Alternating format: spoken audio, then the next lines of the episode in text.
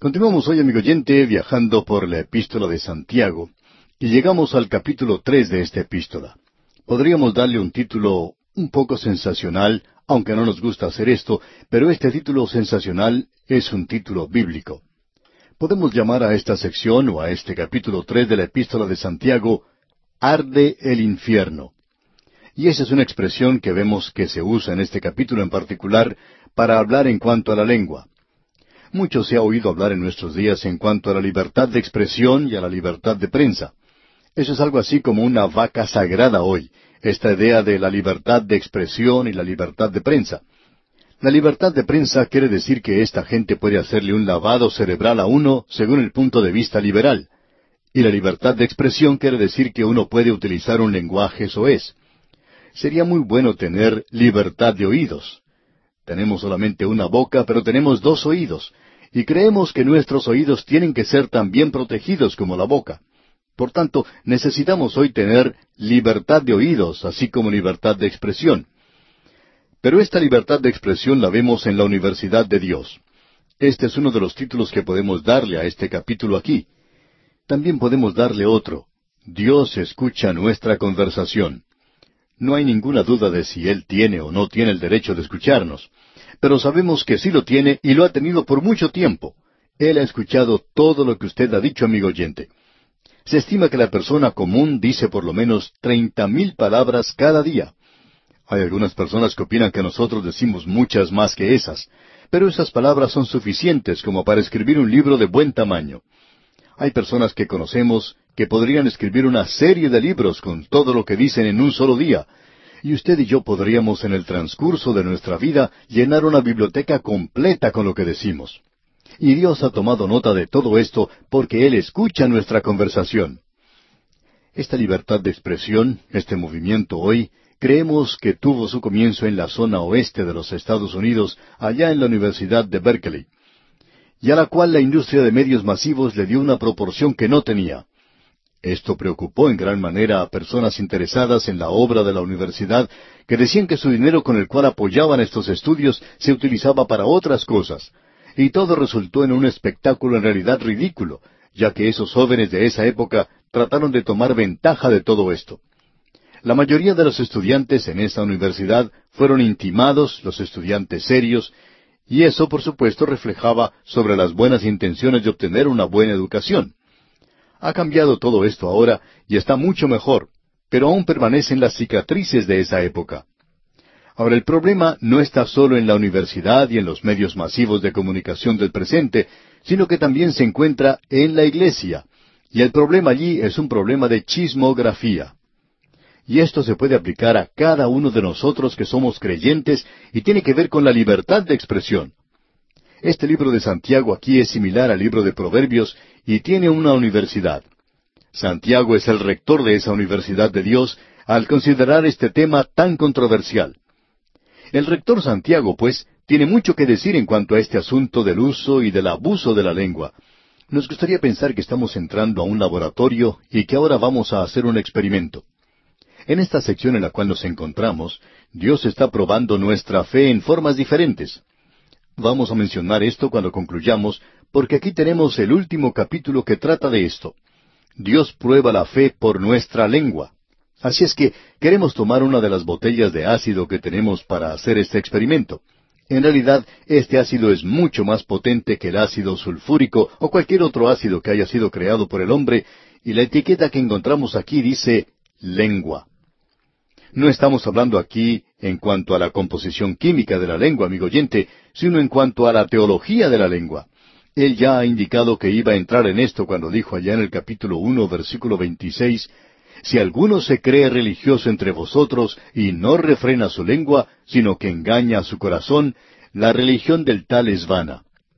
Y él también expresó algo en cuanto a ser prontos para oír, pero tardos para hablar, porque usted tiene dos oídos, y Dios se los dio a usted para que pueda escuchar dos veces más, y solamente le dio una boca.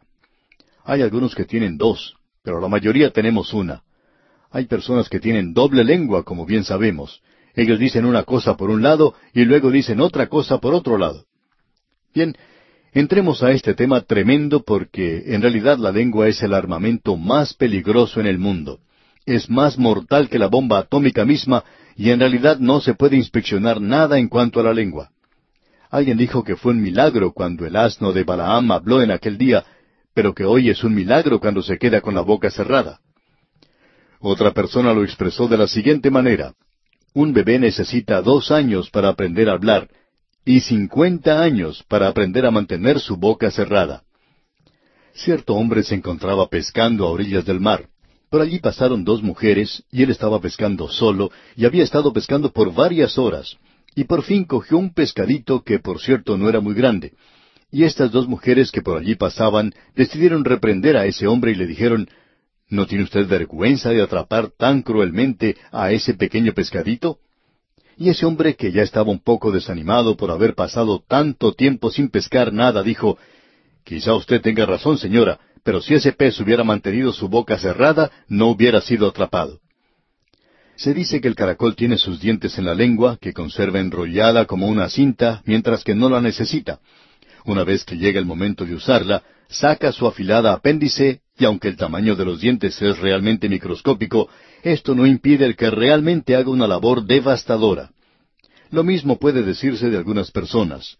No parece sino que tienen dientes en sus lenguas y muerden al hablar, devorando la buena fama y reputación de sus semejantes. El gran predicador Spurgeon lucía en cierta ocasión una larga y vistosa corbata de aquellas que estaban de moda en su época, cuando el príncipe de los predicadores llenaba los templos y salones de espectáculos más grandes de Londres. Después de la predicación, se le presentó una señora que era conocida de él de esas que son muy devotas, pero cuya mayor preocupación es descubrir los defectos del próximo. Señor Spurgeon le dijo, He traído mis tijeras, pues deseo acortarle la corbata que es muy mundana y demasiado larga para un predicador del Evangelio. Corte como quiera, señora, fue la respuesta. Pero antes, permítame usar sus tijeras para cortar algo que usted lleva, una cosa que es demasiado larga y que produce, a mi entender, mucho más escándalo al Evangelio que mi pobre corbata. La interpelada aceptó filosóficamente la reprimenda, pensando que se trataba de algún adorno de su vestido que en aquellos tiempos abundaban en los trajes femeninos, y entonces le entregó las tijeras.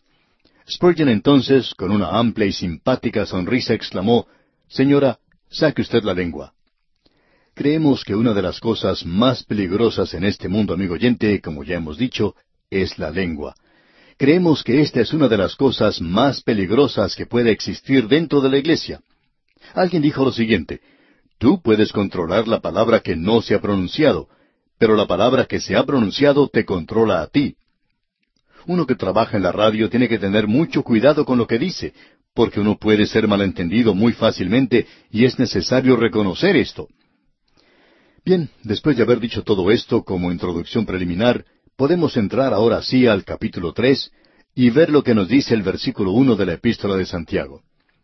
Hermanos míos, no os hagáis maestros muchos de vosotros, sabiendo que recibiremos mayor condenación. Lo que tenemos aquí es algo importante de notar. Aquí él está diciendo que el maestro tiene mayor responsabilidad, y la razón para esto es que existe un gran peligro en la boca de la enseñanza hoy, el enseñar algo equivocado estamos sorprendidos absolutamente y nos sentimos sobrecogidos por la forma en que tantos creyentes caen en toda clase de enseñanzas que tiene que ver con la profecía en el presente. Estas personas siguen cualquier cosa. Todo lo que se necesita hoy es una lengua hábil. Y luego hay quienes caen siguiendo toda clase de métodos, toda clase de sectas. Y aún así, estas personas en realidad, en lo que se refiere a la palabra de Dios, son completamente ignorantes. Y esa es la razón por la cual decimos y nos regocijamos en los estudios bíblicos en el hogar. Creemos que estos han llenado un vacío que existía.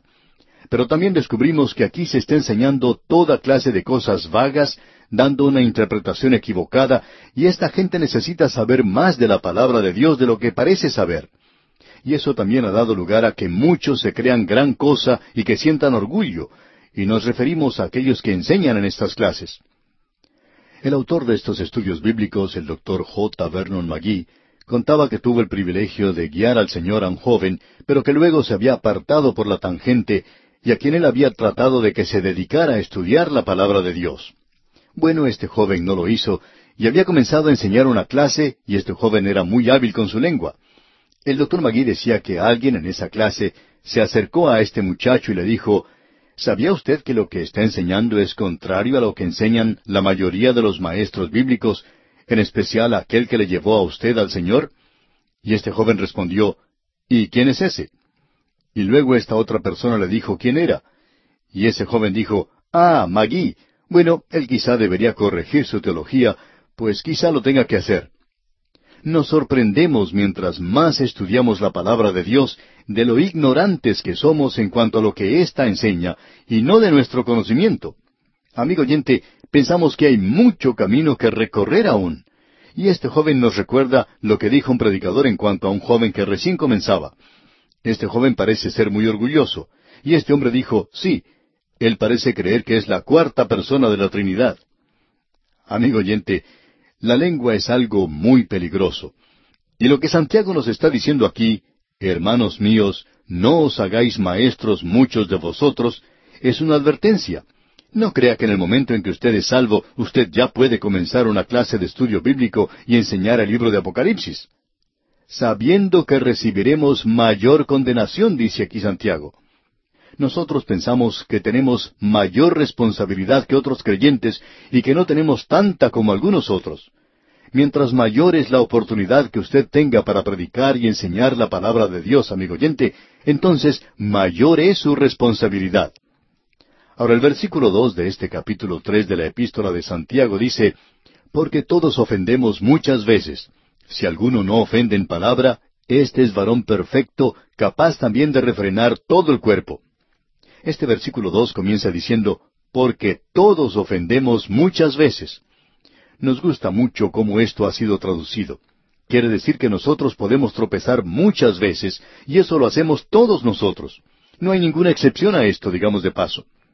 Y luego él dice, si alguno no ofende en palabra, este es varón perfecto.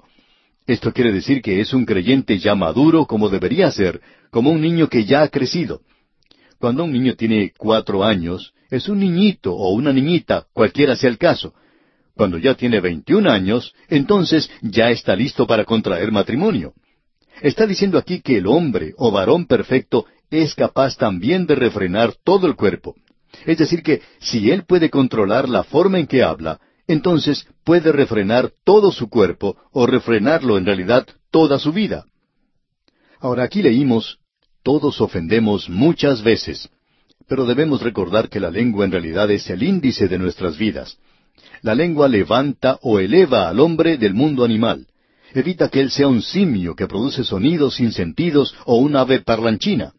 La lengua es un distintivo que usted y yo llevamos. Nos identifica. Es el índice más indicativo de la vida.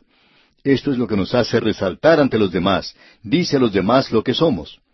Esto ocurre muchas veces a personas que como nosotros trabajan en un medio como la radio. Hay personas que conocen la voz del locutor y cuando éste viaja por algún lugar, personas que han oído su voz por radio le pueden identificar fácilmente, aunque llegue a decir muy pocas palabras. A veces se sorprende la persona de que le reconozcan en lugares muy apartados, donde él ni siquiera se imaginaba que le podían conocer. Pero por medio del mensaje de la radio, la gente ha escuchado su voz y le conocen entonces. La lengua entonces es lo que hace a esta gente identificar al locutor. Usted recuerda que el día que crucificaron al Señor Jesús, el apóstol Pedro le seguía de lejos, y algunos de los que estaban allí le dijeron a Pedro, verdaderamente tú eres de ellos, porque eres Galileo, y tu manera de hablar es semejante a la de ellos. Él no podía negar de dónde venía. La lengua, el lenguaje, la forma de hablar de cada uno indica de dónde viene, quién es. También demuestra si uno es educado o no lo es. Prueba si uno es limpio o es inmundo, si usted es una persona vulgar o refinada, si usted es un creyente o un blasfemo, si usted es un creyente o si no lo es, si usted es culpable o si no lo es. Amigo oyente, pensamos que si tuviéramos una grabación hecha de todas las cosas que usted ha dicho durante el mes pasado, usted no quisiera que el mundo se enterara de lo que dijo. Bien, veamos ahora si podemos colocar este ácido del cual hablamos sobre la lengua, su lengua y la mía. Y vamos a descubrir que él menciona aquí una lengua desenfrenada. El versículo tres de este capítulo tres de Santiago dice, He aquí nosotros ponemos freno en la boca de los caballos para que nos obedezcan, y dirigimos así todo su cuerpo. Aquí se está hablando de este caballo. Fue David que dijo en el Salmo 39, versículo 1, Yo dije, atenderé a mis caminos para no pecar con mi lengua, guardaré mi boca con freno, en tanto que el impío esté delante de mí. David decía, yo quiero presentar el testimonio apropiado, por tanto quiero ponerle freno a mi lengua. Hay muchos creyentes hoy que deberían poner freno a su boca. El Salmo 32, versículo 9 dice, No seáis como el caballo o como el mulo sin entendimiento, que han de ser sujetados con cabestro y con freno, porque si no, no se acercan a ti. Hay muchas personas hoy, y tememos que muchos creyentes, que siempre andan con el pie metido en la boca. El cabestro y el freno no son cosas muy grandes, sin embargo, pueden controlar a un caballo muy enérgico y evitar que salga desbocado. Pensamos que muchos de nosotros aún recuerdan los días de la carreta y del caballo, y hemos podido observar a un caballo desbocado que provoca hasta muerte y destrucción de los pasajeros. Ahora la lengua puede desbocarse también. Alguna persona hablando de otra persona ha dicho, ¿sabe una cosa? Su mente hace que su lengua comience a moverse, luego se apaga la mente y lo deja. Hay muchos de nosotros que pasamos a través de esta vida de esa manera. Se necesita, amigo oyente, poner un freno a la lengua. Y ahora Santiago va a cambiar esta forma retórica de expresarse y va a decir aquí en el versículo cuatro, Mirad también las naves, aunque tan grandes y llevadas de impetuosos vientos, son gobernadas con un muy pequeño timón por donde el que las gobierna quiere. Los grandes barcos tienen un timón por el cual son controlados, y este timón es tan pequeño que casi no se puede ver. Una tormenta muy fuerte puede empujar a un barco y un timón también puede controlarle, pero la lengua puede cambiar el curso de su vida. Muchos han sido arruinados por la lengua. Muchos hombres o reputaciones de mujeres han sido arruinadas completamente por los chismes de alguna persona. La lengua, amigo oyente, es más peligrosa que un caballo desbocado o una tormenta en la mar. Hoy podemos observar que el alcohol, el licor, está destruyendo a las naciones. Pero ¿sabía usted, amigo oyente, que la lengua se condena más en las escrituras que el alcoholismo? Creemos que es más peligrosa hoy que el alcoholismo y el licor. Esto puede destruir una nación. La lengua es mucho más peligrosa que eso. Una de las siete cosas que Dios aborrece se menciona ya en el capítulo seis del libro de Proverbios, versículo dieciséis. Dice, Seis cosas aborrece Jehová, y aun siete abomina su alma, los ojos altivos, la lengua mentirosa, las manos derramadoras de sangre inocente, el corazón que maquina pensamientos inicuos, los pies presurosos para correr al mal, el testigo falso que habla mentiras y el que siembra discordia entre hermanos. Como usted puede ver, amigo oyente, entre estas siete cosas está también la lengua, la lengua mentirosa. Bien, amigo oyente, vamos a detenernos aquí por hoy y continuaremos Dios mediante en nuestro próximo programa. Continuamos hoy nuestra marcha por la epístola de Santiago y estamos en el capítulo tres. Si ha habido alguna vez un mensaje que nos toca directamente a nosotros, es este mensaje que encontramos aquí en la epístola de Santiago y que trata con la lengua, porque la mayoría de nosotros nos encontramos señalados aquí. Reconocemos que es la lengua la que nos lleva a situaciones incómodas y la lengua revela quiénes somos nosotros. En nuestro estudio anterior vimos que Santiago hablaba retóricamente de colocar frenos en la boca de un caballo y que la lengua debería ser controlada de esa manera. También habló Santiago de que un gran barco es controlado por un timón muy pequeño, y eso es lo que es la lengua en el día de hoy. Ahora, en el versículo cinco, donde comenzamos nuestro estudio hoy, leemos Así también la lengua es un miembro pequeño, pero se jacta de grandes cosas. He aquí cuán grande bosque enciende un pequeño fuego.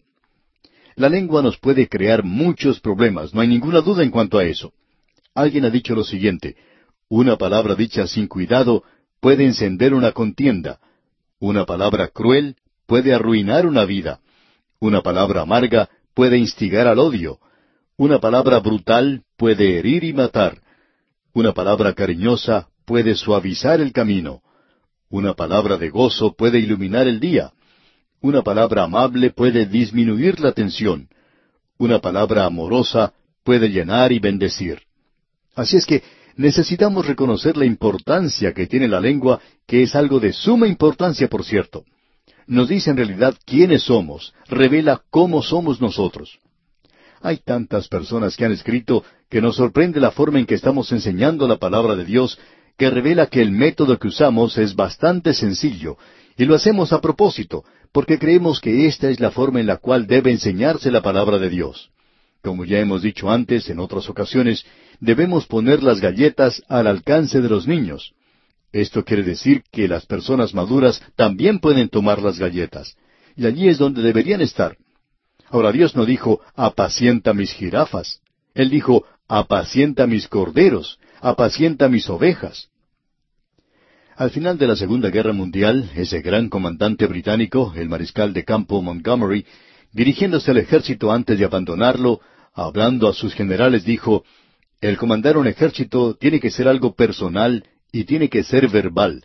De otra manera, no tendrá éxito, porque está envuelto en el factor humano. Continuando, dijo lo siguiente, Siempre tengo en mi mente ese pasaje del Nuevo Testamento que dice, Así también vosotros, si por la lengua no dieres palabra bien comprensible, ¿cómo se entenderá lo que decís? Porque hablaréis al aire. Y este texto se encuentra ya en la primera epístola a los Corintios, capítulo catorce, versículo nueve. Y usted puede leerlo por sí mismo. Pues bien, de esa clase de lengua queremos hablar hoy.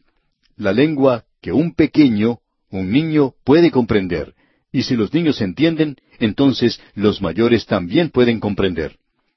Alguien ha dicho, ¿cómo es posible que el mismo mensaje que lleva a un niño de nueve años a los pies del Señor tenga el mismo resultado en un profesor de universidad? Bueno, amigo oyente, debemos confesar que no lo sabemos, pero sabemos y creemos que Dios bendice su palabra, y ésta debe ser enseñada de manera sencilla. Ahora Santiago dice algo más en cuanto a la lengua aquí en el versículo seis de este capítulo tres de su epístola. Dice, Y la lengua es un fuego, un mundo de maldad. La lengua está puesta entre nuestros miembros y contamina todo el cuerpo e inflama la rueda de la creación, y ella misma es inflamada por el infierno. Tenemos aquí algo que realmente nos llama la atención. La lengua se compara a un fuego en la naturaleza misma. No sabemos si usted ha visto alguna vez algún incendio de un bosque, pero hay algunos lugares en la tierra donde los incendios de los bosques suceden casi todos los veranos. Esto es algo realmente devastador y en muchos casos ni siquiera se puede controlar. Las autoridades deben permitir que estos incendios se consuman a sí mismos. Por supuesto, debemos destacar que el fuego ha sido uno de los mejores amigos del hombre y de la naturaleza. Los evolucionistas gustan decir que el comienzo de la civilización tuvo lugar cuando el hombre descubrió que podía utilizar el fuego. Cuando el fuego se mantiene bajo control, puede dar calor para nuestros cuerpos, puede cocinar nuestra comida. Es una tragedia, sin embargo, cuando una casa se incendia, pero cuando el fuego está bajo control, tiene poder para hacer funcionar grandes maquinarias, pero es muy peligroso cuando está fuera de control. Usted puede escuchar el sonido de una sirena durante la noche y sabe que allí va un grupo de hombres que trata de llegar pronto a un lugar para controlar algún incendio. Nuestra civilización, aun cuando es tan moderna, no puede llegar a controlar todos los fuegos. Un fuego en la ciudad de Londres en el año 1666 destruyó esa ciudad. En la ciudad de Chicago, en los Estados Unidos, también tuvo lugar un gran incendio hace más de cien años y podemos apreciar aún hoy las grandes calamidades que causan fuego. Y como algunos historiadores dicen, la civilización tuvo su comienzo cuando el hombre descubrió el fuego. Ahora la lengua es como un fuego. Cuando está bajo control es una bendición, pero cuando está fuera de control es una verdadera tragedia. Puede ser una bendición y puede ser una maldición. En el libro de Proverbios capítulo 12 versículo 18 leemos, hay hombres cuyas palabras son como golpe de espada, mas la lengua de los sabios es medicina. La lengua puede ser como una espada, pero también puede sanar de sí misma. Qué cuadro el que tenemos aquí de la lengua, amigo oyente. Una vez más, en Proverbios capítulo quince versículo catorce podemos leer El corazón entendido busca la sabiduría, mas la boca de los necios se alimenta de necedades. Y ahora volvemos a repetir un proverbio que mencionamos anteriormente, de que uno es dueño de la palabra que no ha pronunciado, pero es esclavo de la que ya ha pronunciado. Si usted no lo ha dicho, entonces usted no puede ser responsable de algo que no dijo, pero una vez que lo haya dicho, entonces, amigo oyente, ya ha sido dicho y uno es responsable. Es como cuando un locutor comete una equivocación o menciona a una persona por otra, una vez que se ha dicho, ya se ha cometido el error. Usted recuerda lo que Simón Pedro hizo. Su lengua le traicionó la noche en la que él traicionó en realidad al Señor Jesucristo. Pero en el día de Pentecostés fue Pedro a quien usó el mismo Señor. Ese hombre que cometía errores y equivocaciones fue usado por el Señor. Un incendio en un bosque deja las cosas ennegrecidas, son como una plaga, y la lengua también puede quemar a través de una iglesia, puede quemar a través de una comunidad, puede quemar a través de una ciudad y aún puede quemar a través de una nación. No hemos concluido aún de hablar de la lengua. Y los versículos siete y ocho de este capítulo tres de la epístola de Santiago dicen Porque toda naturaleza de bestias y de aves y de serpientes y de seres del mar se doma y ha sido domada por la naturaleza humana, pero ningún hombre puede domar la lengua, que es un mal que no puede ser refrenado, llena de veneno mortal. Quizá en la mente de todos nosotros siempre está presente la llegada de algún circo a nuestra ciudad, especialmente cuando uno es pequeño o joven y tiene oportunidad de acercarse a esos lugares y quizá poder ayudar en la preparación de las carpas y otras cosas necesarias para que la presentación del circo sea un éxito.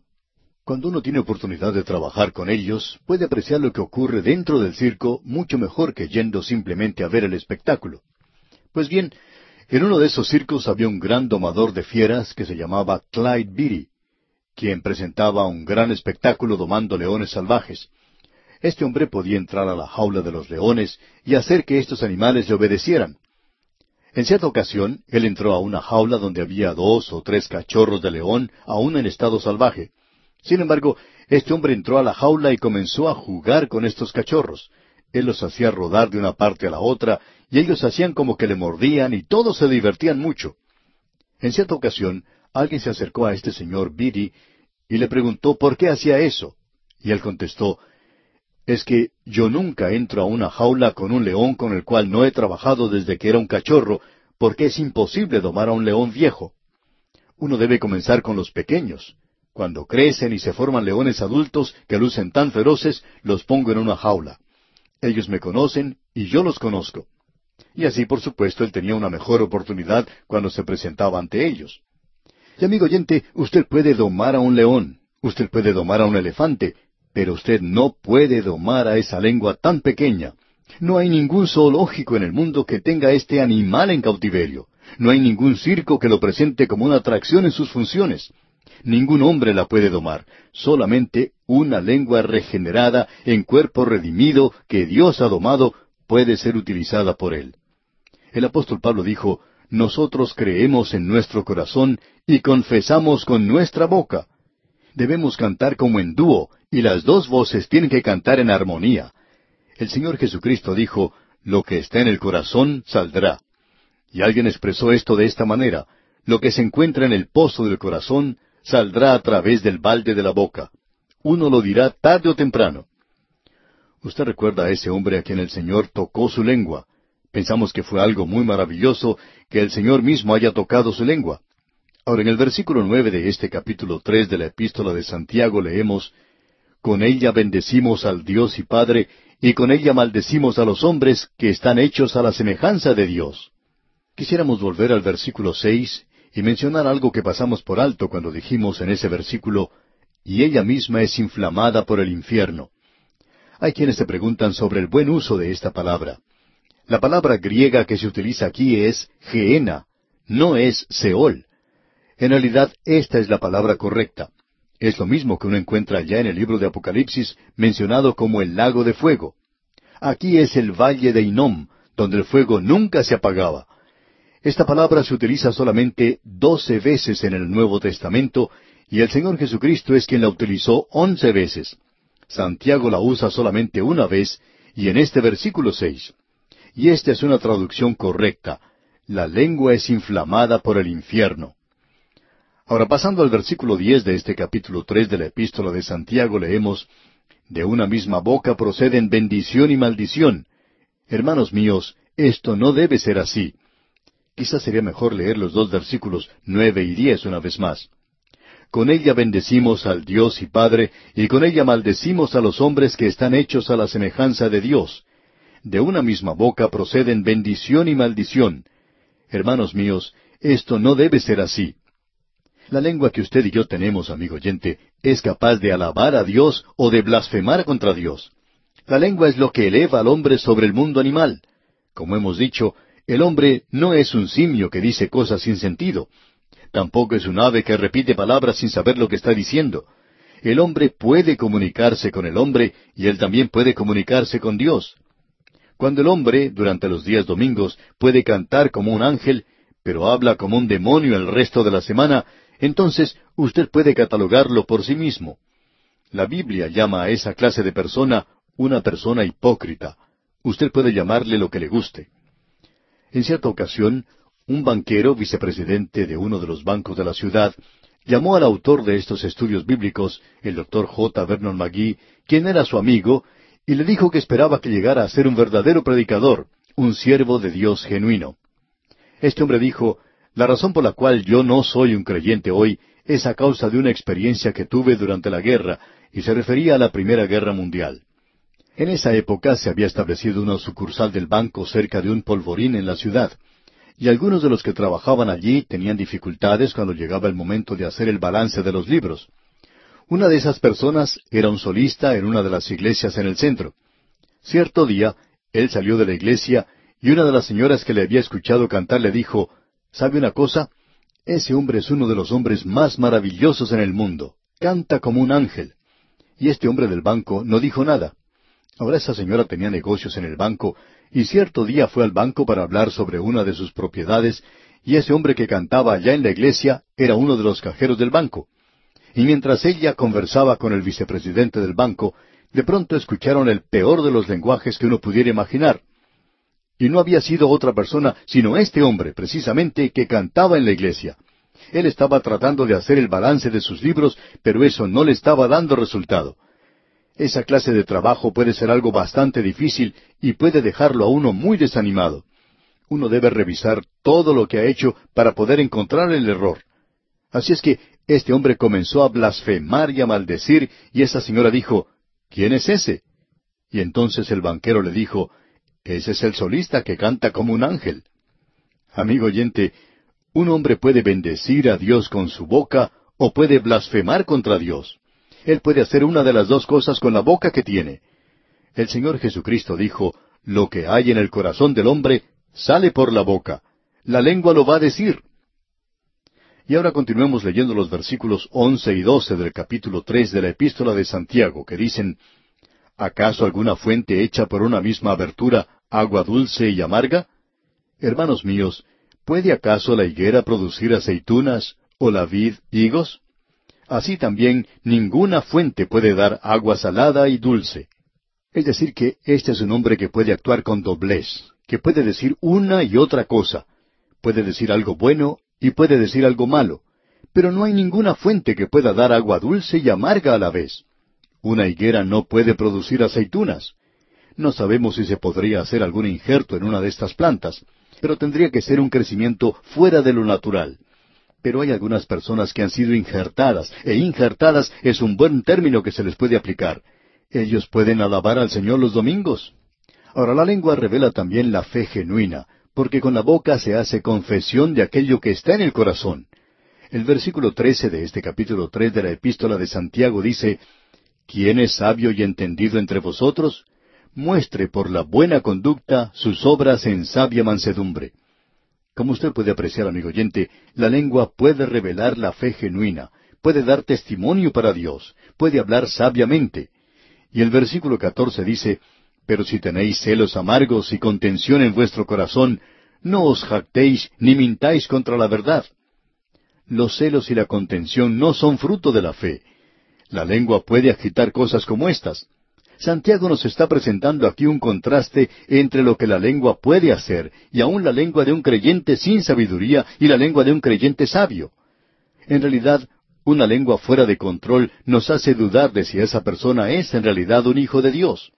Usted no puede hacernos creer que puede maldecir durante seis días de la semana y luego cantar como un ángel en el coro de la iglesia el domingo.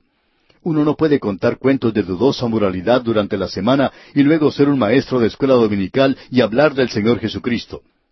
La lengua que usted tiene puede hacer cualquiera de las dos cosas, pero si hace ambas cosas, entonces es una lengua que provoca celos y contiendas. Ahora aquí se nos dice también, no mintáis contra la verdad. Es decir, que una lengua mentirosa es aquella que niega al Señor durante la semana. Y en el versículo quince de este capítulo tres de la epístola de Santiago leemos, porque esta sabiduría no es la que desciende de lo alto, sino terrenal, animal, diabólica. Lo que Él nos está presentando claramente aquí es que estas cosas no se originan de parte de Dios, no provienen de Él, es algo terrenal, es algo animal y es algo diabólico, como dice Él mismo aquí en el versículo quince. El conocimiento no se jacta de que ha aprendido mucho, la sabiduría es humilde y sabe que no sabe más porque esta sabiduría no es la que desciende de lo alto, sino terrenal, animal, diabólica.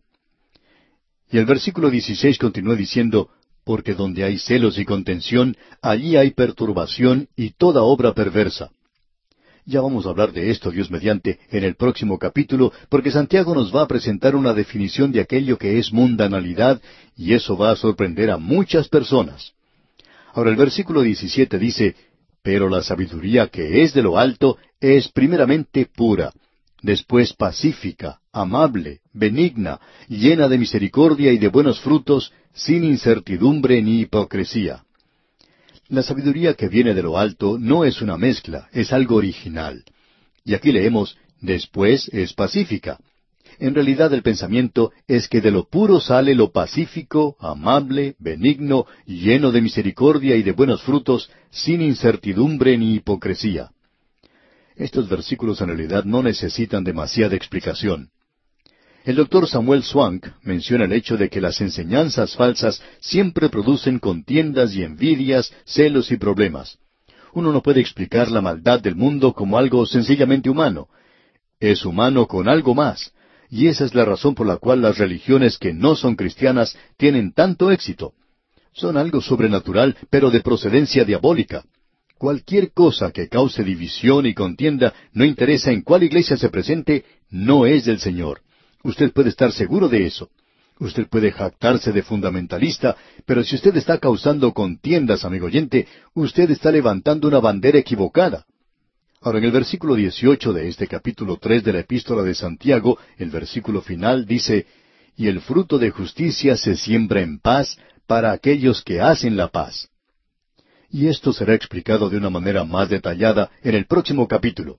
Así que lo dejaremos para nuestro próximo estudio nosotros también. Continuamos hoy, amigo oyente, viajando por la epístola de Santiago. En nuestro programa anterior finalizamos con el capítulo tres de esta epístola, con el cual concluyó una de las primeras divisiones principales de este libro. A los primeros tres capítulos le dimos el título de Verificación de la fe genuina. La fe que salva debe ser real, y hay una diferencia en la fe. Uno puede creer en algo equivocado, o usted puede sencillamente mover su cabeza y llamar a eso fe. La fe que es una fe que salva, una fe salvadora, va a producir algo. Así es que Dios en primer lugar prueba la fe por medio de pruebas y dificultades. Eso lo pudimos apreciar anteriormente. Quisiéramos ahora citar algo que escribió el doctor Lehman Strauss en su libro sobre Santiago. Él, a su vez, está citando algo que fue presentado por el doctor Richard Sumi, quien, digamos de paso, es un hombre que sufrió mucho de una enfermedad al hígado. Ahora, el doctor Strauss cita al doctor Sumi y vamos a presentar esa cita ahora porque es algo que nos ha llamado mucho la atención y que sabemos no proviene de un predicador que simplemente está presentando su teoría o su idea. Esto proviene de un hombre que sufrió mucho. Dice el doctor Siume, la vida en este mundo no valdría mucho si cada fuente de irritación fuera quitada.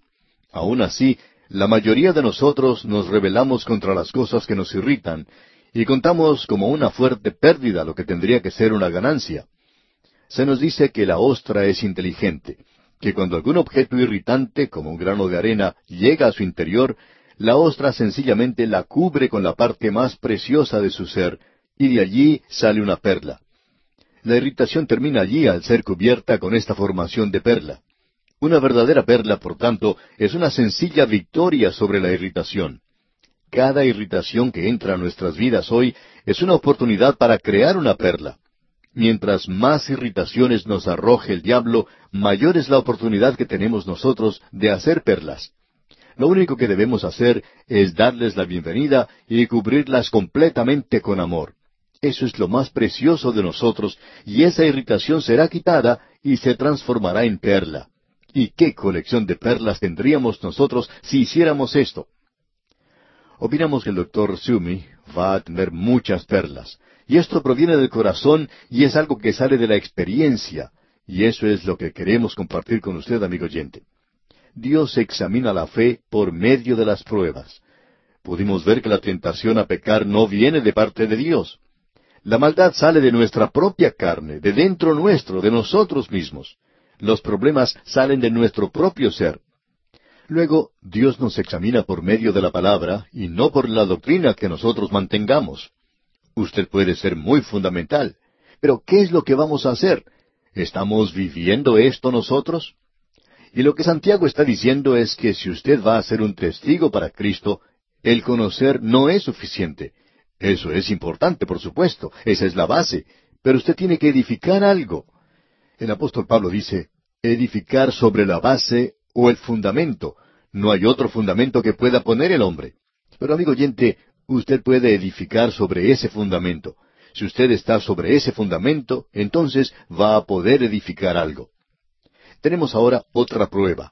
Dios examina la fe por la actitud y la acción en la distinción de personas. Y luego Dios examina la fe por medio de las buenas obras. Las buenas obras son importantes para el Hijo de Dios, no para los incrédulos. Ya vamos a ver esto en el capítulo cuatro. En el capítulo tres vimos en nuestro estudio anterior que Dios prueba la fe por la lengua. La lengua es lo que lo identifica a uno. La lengua dice quién es usted. Ahora nos hemos apresurado a propósito en la última parte del capítulo tres, porque en realidad el capítulo cuatro con el cual vamos a comenzar hoy nos presenta una nueva parte de este libro. Aquí tenemos ese vacío y falta de fe de la mundanalidad. Ahora, ¿qué es la mundanalidad? En realidad, aquí trata con muchas preguntas. Tenemos aquí cómo luchar contra el diablo, el mal que está en su vida, y todo eso se basa en este tema de la mundanalidad. Ahora, ¿qué es la mundanalidad? Vamos a ver esto hoy y es necesario que regresemos otra vez al capítulo tres para tomar de allí el tema que vamos a tratar hoy.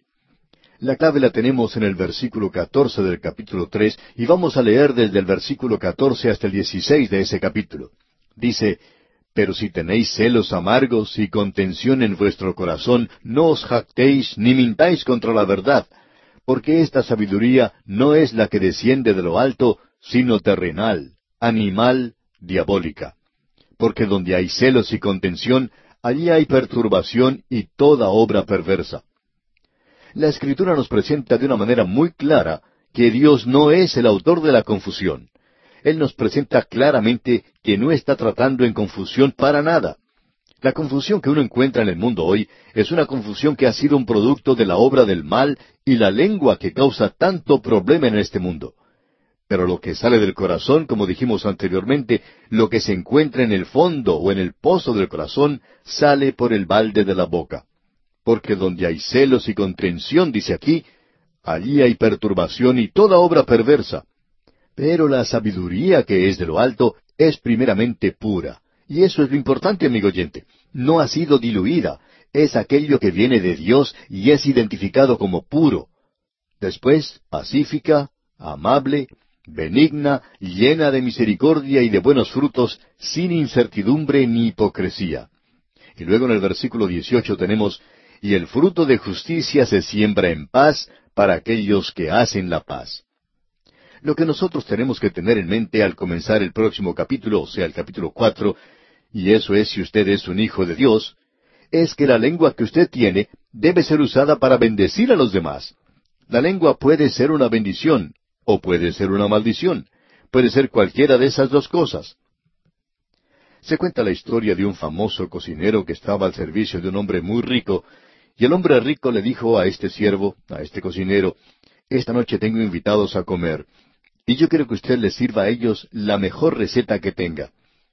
De modo que esa noche el cocinero sirvió un cóctel de lengua, lengua como la comida principal, y lengua de postre. El dueño de casa llamó entonces al cocinero y le dijo, ¿Qué está haciendo, hombre? El cocinero contestó, Bueno, usted me pidió que le sirviera lo mejor que pudiera servirle, y aquí está. Y el dueño de casa dice, ¿Cómo que esto es lo mejor? Y el cocinero respondió, Bueno, la lengua puede causar mayor cantidad de males, puede causar más tristeza, y también puede en realidad arruinar la vida y el carácter de un hombre. Por tanto, es sin lugar a dudas lo más potente que existe. Está bien, le dijo el dueño de casa. Mañana de noche quiero que me sirva aquello que es lo mejor de todo, lo que hace más bien de todo. Y la noche siguiente tuvieron lengua como cóctel, lengua como plato principal y lengua de postre. Y una vez más este hombre, algo alterado, llamó a su sirviente y le dice, Bueno, ¿y ahora qué? Y el sirviente le responde, Bueno, la lengua no solo puede hacer mal, sino que la lengua también puede hacer mucho bien puede ser una bendición. La lengua puede ayudarle y confortarle. Y debe haber justicia antes de que pueda haber paz. Y nos agradaría que esto llegara hasta las Naciones Unidas. Nos agradaría que esto llegara a todas las capitales del mundo donde uno no puede tener paz ni justicia. Llegará un día, dice el salmista, cuando la paz y la justicia se besarán una a la otra. Pero hoy ellas ni siquiera se conocen, o quizá ni se reconocerían una a la otra. Ahora Santiago entra aquí al capítulo cuatro, y tenemos aquí algo que es de suma importancia. ¿Qué es en realidad la mundanalidad? Comencemos leyendo los dos primeros versículos de este capítulo cuatro.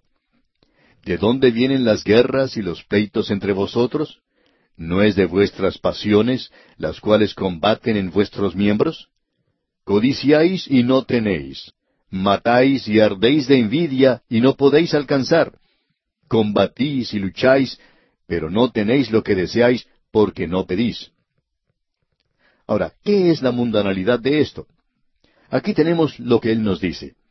La persona común hoy, el creyente común de las así llamadas iglesias fundamentales, especialmente cuando uno habla en cuanto a la separación que existe entre ellas y el mundo, creemos que podrían dar una respuesta que sería algo así.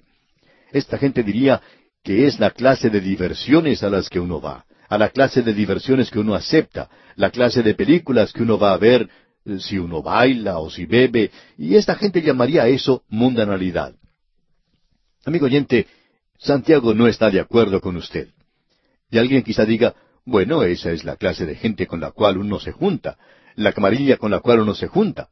Dime con quién andas y te diré quién eres. Y si uno se junta con un grupo mundano y hace esas cosas, entonces uno es mundano también. Pero amigo oyente, Santiago nos está llevando a través de la universidad aquí. Y si usted presenta una respuesta como esa en sus estudios, Santiago dirá que usted ha fracasado en sus estudios. Usted no pasará el curso. No, amigo oyente, eso está equivocado. Luego otra persona dice, bueno, es la conversación en la cual uno toma parte. Uno debe aprender a decir en el momento oportuno, alabado sea el Señor y aleluya. Por tanto, eso es lo que es mundanalidad, el tener una conversación mundana. Y una vez más debemos decir que usted ha fracasado en sus estudios. Y quizá otra persona puede decir, bueno, es la forma en que uno se viste. Amigo oyente, tampoco usted pasará ese estudio. Y todavía tenemos otra persona que nos dice, bueno, esa persona que se entrega a los negocios tratando de ganar dinero con la exclusión de todo lo demás y no va a la iglesia, e-, esa es una persona mundana. Amigo oyente, debemos decirle también que usted ha fracasado en este estudio en el colegio o la Universidad de Santiago. Y quizá alguien más dice, bueno, es la persona que no va a la iglesia y se pasa todo el tiempo en un campo deportivo, o sale a pescar y a divertirse, o sale a ver un encuentro de fútbol. Y amigo oyente, nosotros no aprobamos, por supuesto, ninguna de las cosas que hemos mencionado, pero eso no es mundanalidad. La mayoría de esas cosas mencionadas son pecados de la carne. Si usted señala cualquiera de estos o todos estos, usted no ha aprobado el examen. Usted ha fracasado en esa materia. Tenemos aquí la respuesta que da Santiago. Ninguna de las otras estaban correctas. Esos pueden ser síntomas de una enfermedad, pero ninguno murió nunca de síntomas. La gente muere de la enfermedad misma. Estas cosas son evidencias de algo que está mucho más profundo. En cierta iglesia había un reloj muy antiguo que nunca funcionaba. De modo que el pastor de esa iglesia cierto día puso una noticia, un anuncio debajo de ese reloj. Allí decía, no le eche la culpa a las manecillas. El problema está mucho más adentro. Y eso es lo que nosotros necesitamos reconocer hoy. Lo que nosotros llamamos mundanalidad se ve simplemente en las manecillas, pero el problema, amigo oyente, es algo mucho más profundo. Opinamos que Thackeray, quien de paso, digamos, era un creyente, probablemente trató con este asunto en una forma en que ninguna otra persona lo ha tratado. Y vamos a mencionar algo que él escribió. Él escribió una novela llamada La Feria de las Vanidades. Eso habla del mundo.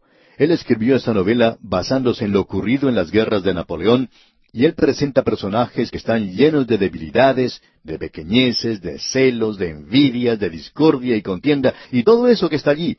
Y como trasfondo de todo son las guerras de Napoleón. Alguien le preguntó a Thackeray en una ocasión, ¿por qué usted no tiene algunos héroes magníficos en sus novelas? Usted siempre presenta personas insignificantes.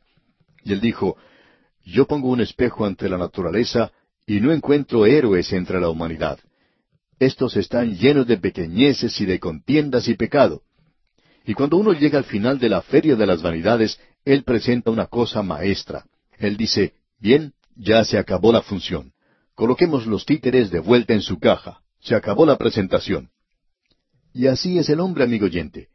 Ahora el doctor Griffith Thomas, en cierta ocasión, fue interpelado por una persona que le preguntó, ¿No cree usted que el mundo se está haciendo más cristiano hoy? A lo cual el doctor Thomas respondió, No, no creo eso. Creo que el mundo se está haciendo un poquito más religioso, pero creo que la iglesia sí se está haciendo inmensamente mundana. Nosotros pensamos que esto nos da los antecedentes de lo que vamos a ver aquí. Desde la Segunda Guerra Mundial ha tenido lugar un quebrantamiento de la muralla de separación que existía entre la Iglesia y el Estado. La separación que los hombres tenían era algo legalista y lo opinamos sin base en las Escrituras. La Iglesia era como ese muchachito holandés que pone su dedo para tapar ese agujero en un dique. Luego tuvimos el advenimiento de la televisión, la desobediencia a las leyes, la inmoralidad, la delincuencia juvenil, luego las drogas, la marihuana y todo lo demás. Luego llegó la filosofía del existencialismo, y luego esa ola arrolló los diques de separación y hasta ese pequeño muchachito holandés fue llevado por las aguas. Ahora no existe una respuesta sencilla a esta pregunta, pero vamos a permitir que Santiago nos presente algo que opinamos es una respuesta muy definitiva. Es algo que nosotros vamos a ver. ¿Qué es la mundanalidad? Bueno, la mundanalidad, si usted quiere destacarlo, es orgullo, envidia, y eso es lo que él está diciendo. Usted recuerda lo que él dijo en el capítulo tres, versículo trece. ¿Quién es sabio y entendido entre vosotros? Muestre por la buena conducta sus obras en sabia mansedumbre. La fe es el objetivo principal en los estudios universitarios y los otros estudios son relacionados con la fe. ¿Qué es lo que hacen las obras de la fe? producen misericordia. Y es de eso de lo que él trata aquí. Y en el versículo 17 del capítulo 3 dice, Pero la sabiduría que es de lo alto es primeramente pura, después pacífica, amable, benigna, llena de misericordia y de buenos frutos, sin incertidumbre ni hipocresía. Alguien ha dicho lo siguiente, el conocimiento se enorgullece de que ha aprendido tanto, la sabiduría se humilla de que no sabe más. La humildad, amigo oyente, indica sumisión. Y luego tenemos esto en el versículo 16 del capítulo 3 de Santiago. Porque donde hay celos y contención, allí hay perturbación y toda obra perversa. Eso es mundanalidad. ¿Y a qué lleva esto en la iglesia? Bueno, ha producido dos puntos es en realidad lo que ha producido todas las denominaciones, divisiones, ese espíritu de, rivalidad, eh, los cultos y camarillas que se han presentado y que abundan en la iglesia hoy. Santiago habla de celos, lo que él indica como algo terrenal, es decir, que se limita a la tierra. Es algo sensual, es decir, es psicológico. Amigo oyente, aquellas personas que son inteligentes hoy no conocen en realidad todo lo que debe conocerse, y ellos no saben lo que vino primero, si la gallina o el huevo. Y eso es algo diabólico. Y amigo oyente, nosotros hablamos de ser diabólicos y eso es algo realmente terrible. Ahora, ¿qué es lo que esto produce en este mundo? Lo que produce es confusión. Debemos reconocer lo que Él está diciendo aquí. ¿De dónde vienen las guerras y los pleitos entre vosotros? Y las guerras sí tienen que ver con las guerras de las naciones. Los pleitos tienen que ver con pequeñas batallas, esa pequeña batalla que usted ha tenido en la iglesia. Y él dice, ¿no es de vuestras pasiones las cuales combaten en vuestros miembros? Miembros, usted que quiere siempre salirse con la suya. El versículo dos de este capítulo cuatro comienza diciendo, codiciáis y no tenéis. Hay una falta de conocimiento y nosotros necesitamos reconocer hoy, primero que todo, que uno debe nacer de nuevo. Uno debe ser regenerado. Ahora, la fe en Cristo regenera. Y ahora mora en usted el Espíritu Santo. Estas son las cosas que representan la vieja naturaleza que usted tenía. El versículo dos dice, Matáis y ardéis de envidia, y no podéis alcanzar. Combatís y lucháis, pero no tenéis lo que deseáis porque no pedís. Ahora, ¿cuál es la respuesta a esto? Aquí podemos ver que esto es el espíritu del mundo. Y cuando el espíritu del mundo entra a la iglesia, como dijo el doctor Thomas, usted tiene una iglesia mundana. ¿Y qué es una iglesia mundana? ¿Es acaso una iglesia que se va a las diversiones? Bueno, nosotros no aprobamos muchas de las cosas que están haciendo muchas de las iglesias modernas, pero detrás de todo eso se encuentran los celos y las contiendas. Amigo oyente, ¿opina usted que es algo malo el estar en un campo de batalla? Bueno, sí lo es. Pero dentro de algunas iglesias y de los corazones de las personas también es malo. En el mundo de los negocios es la competencia. Eso es muy difícil y es una calamidad. Los partidos políticos se enfrentan uno al otro. Uno puede ver eso en las diferencias que hay entre los patronos y los obreros también. Uno los puede ver reunidos en conferencia y es una batalla lo que se está llevando a cabo allí. Uno lo puede apreciar en el mundo social. Hay personas que están tratando de subir en la escala social, pisando las manos de los demás cuando suben. También cuando en su vecindario y el mío hay personas que no se hablan unas con las otras. También existen peleas en la familia, hermano contra hermano, los hijos contra los padres, y luego ese espíritu entra a la iglesia. Eso, amigo oyente, eso es mundanalidad. Pero no tenéis lo que deseáis, dice aquí Santiago, porque no pedís. Y el versículo tres dice, pedís y no recibís, porque pedís mal, para gastar en vuestros deleites. Y cuando uno le pide a Dios, se lo pide para gastarlo de una forma egoísta. Y el versículo cuatro continúa diciendo, Oh almas adúlteras, ¿no sabéis que la amistad del mundo es enemistad contra Dios? Cualquiera, pues, que quiera ser amigo del mundo, se constituye enemigo de Dios. Esta es la manera del mundo, amigo oyente. Tome lo que quiera por la fuerza, agárrelo y sea envidioso y celoso de otras personas, cause contiendas. Eso es mundanalidad. Personas perturbadas y aturdidas que andan por allí en este mundo como animales. Ellos van al psiquiatra. Ahora, ¿cómo podemos mantener la mundanalidad fuera de la iglesia? Bueno, eso es lo que vamos a considerar, Dios mediante, en nuestro próximo estudio. Es más importante el ver cómo podemos mantener esto fuera de nuestros corazones y de nuestras propias vidas.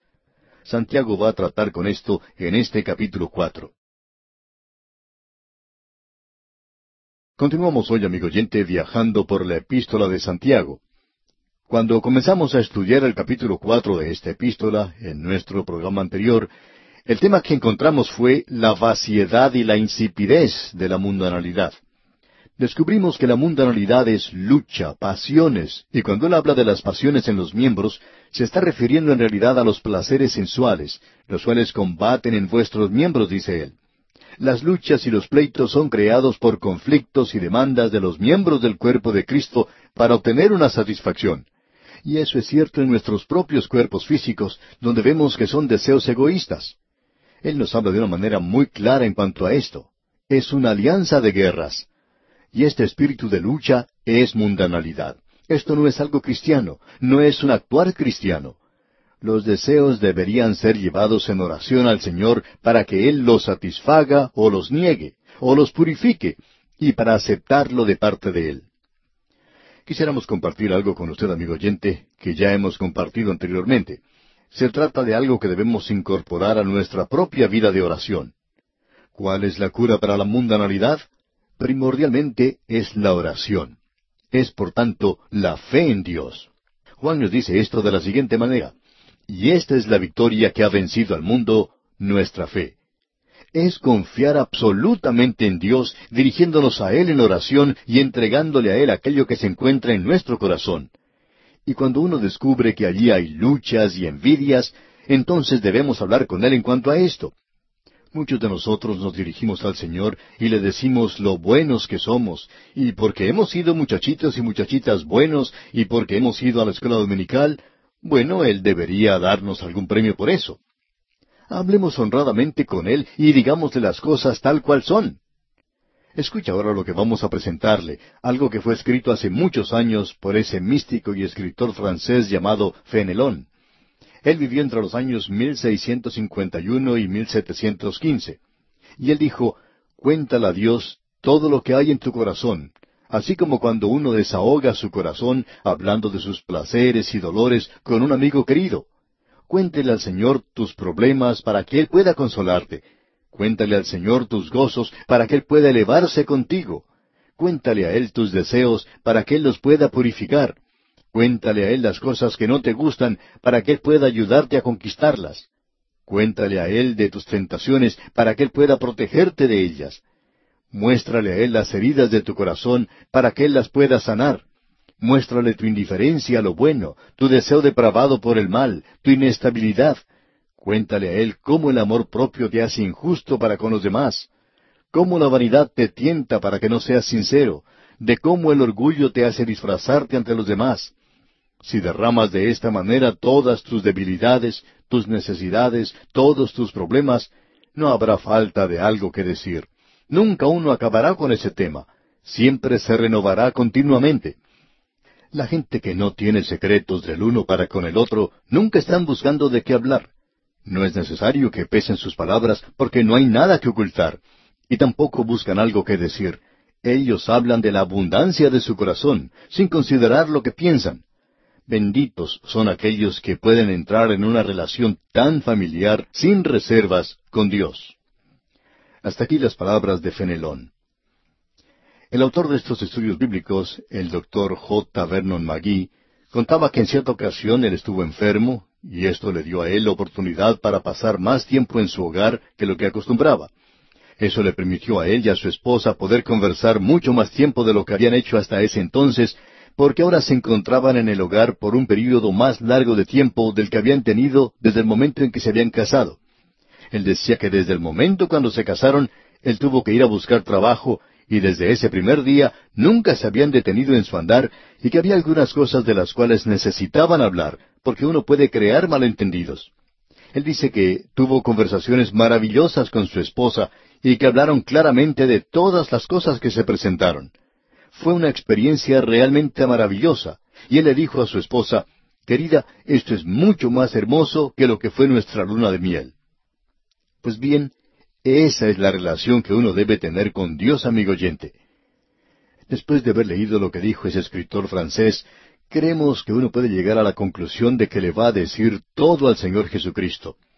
Amigo oyente, uno puede hablar con Él de tal manera que si el Señor hablara con las autoridades y contara todo lo que uno le dice, quizá lo envíen a la cárcel a uno, porque Él comprende, Él conoce todo y Él ha perdonado.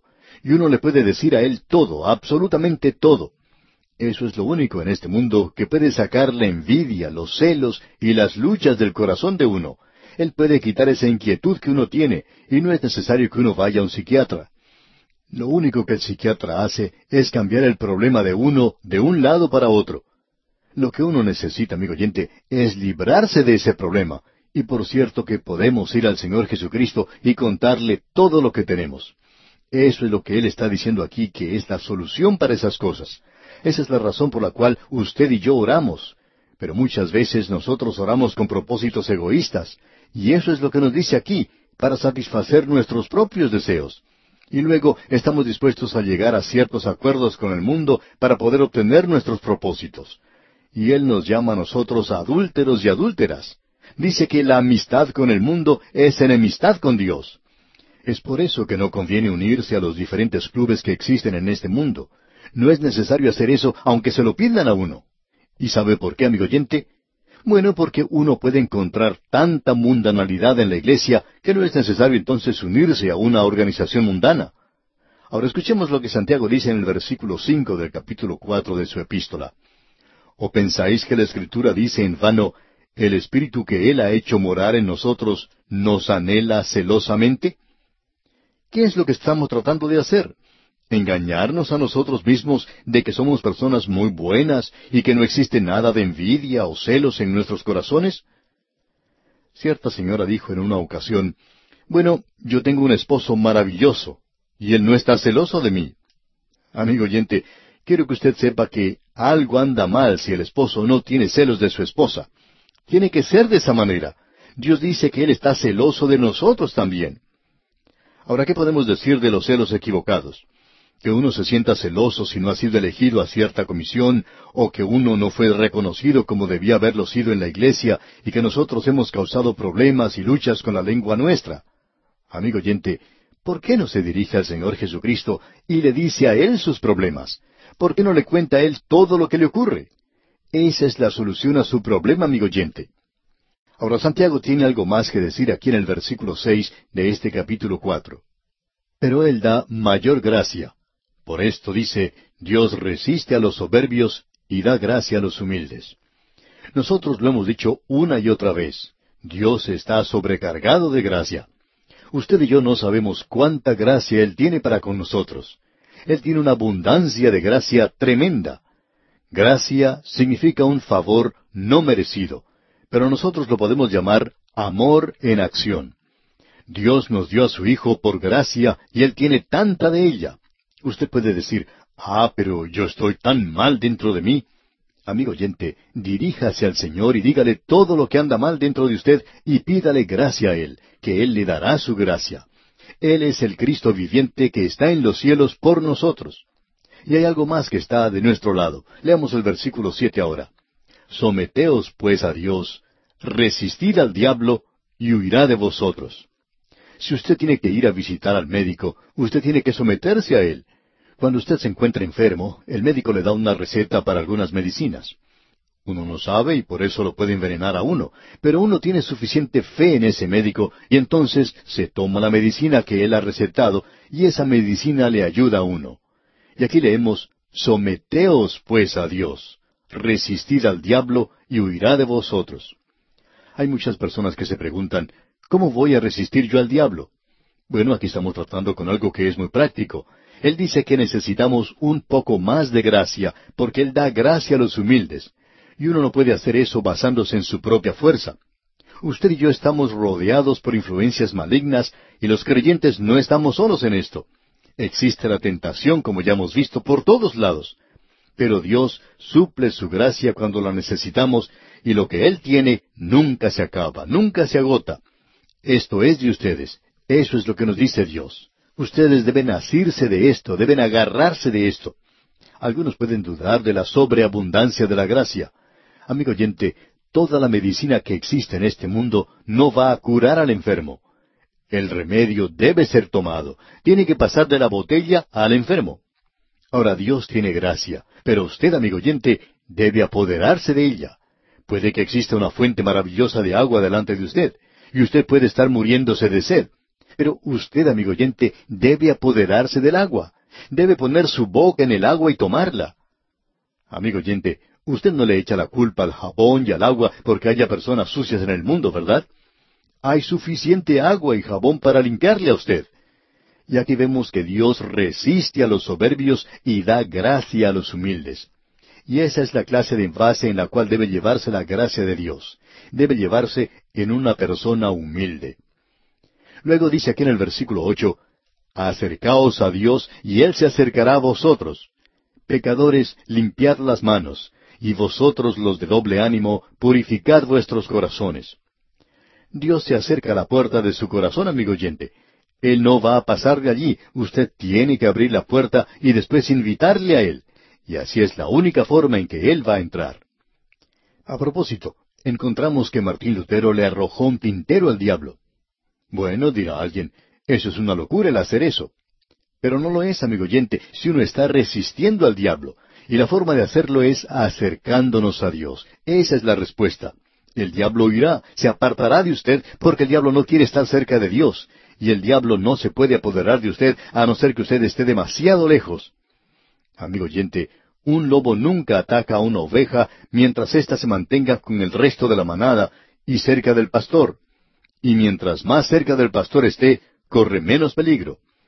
El problema con nosotros es que no estamos cerca del pastor, es que nos apartamos demasiado de Dios. Ahora en el versículo nueve de este capítulo cuatro dice Santiago, Afligíos y lamentad y llorad, vuestra risa se convierte en lloro y vuestro gozo en tristeza. Hay ciertas aflicciones que llevan al llanto y al lamento y no al gozo. Uno nunca debe tratar livianamente al pecado. Cuando uno escucha a algún creyente que trata livianamente al pecado en el presente, pensamos que cuando nadie lo está observando, él está participando en el pecado. No debemos tratar al pecado livianamente, amigo oyente. Uno debe lamentarse y llorar sobre sus pecados. Ese es el problema en el día de hoy. Hay alguien que dice, Hemos tenido grandes reuniones evangelísticas hoy y ahora hay varios evangelistas destacados.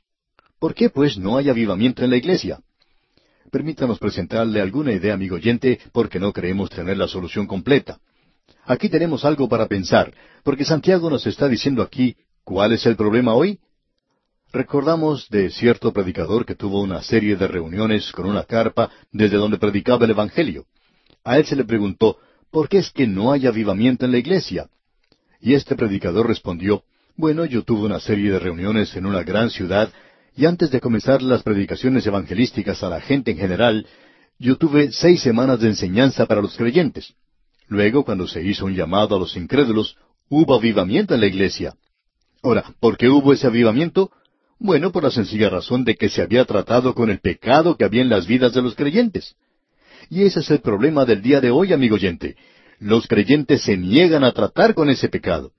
Debemos lamentarnos y llorar hoy sobre ciertas situaciones que se presentan y debemos hacer lo que nos dice aquí el versículo diez. Escuche usted.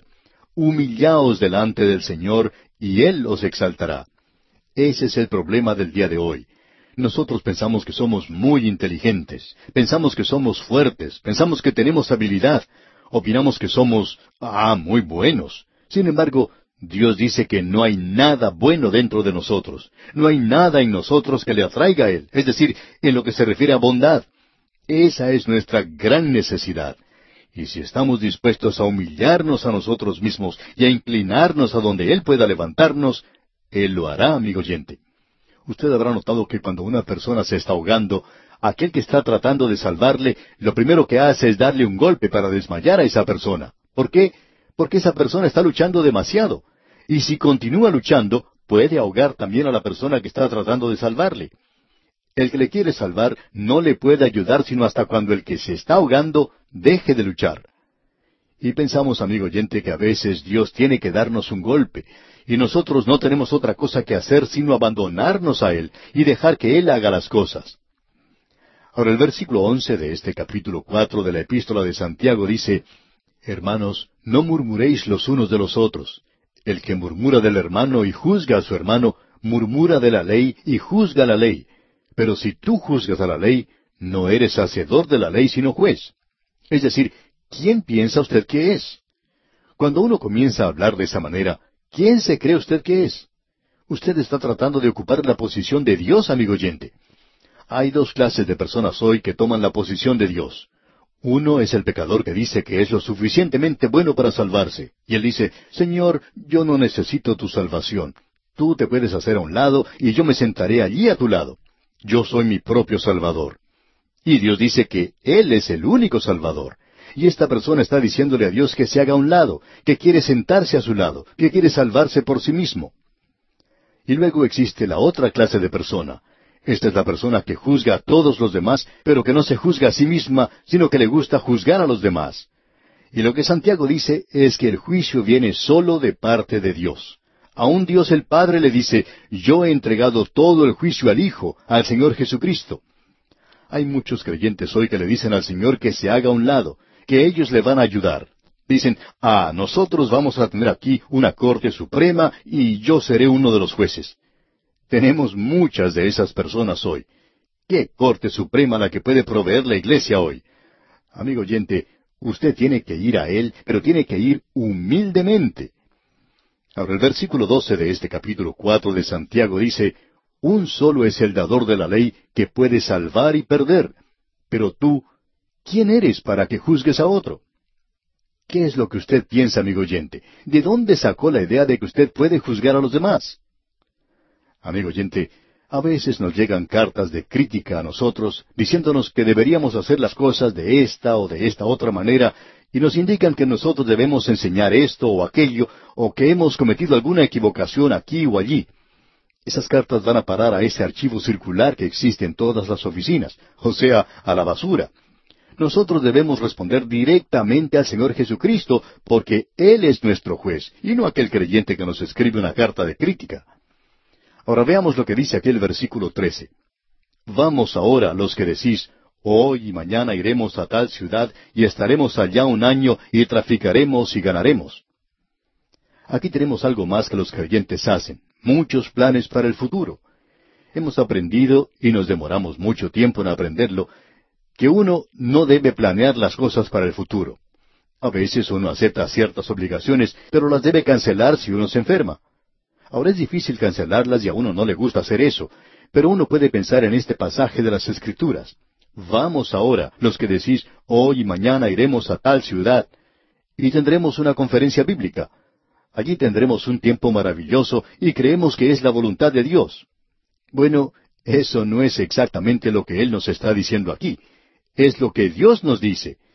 Y en los versículos 14 al 17 de este capítulo 4 de la epístola de Santiago leemos, cuando no sabéis lo que será mañana, porque ¿qué es vuestra vida?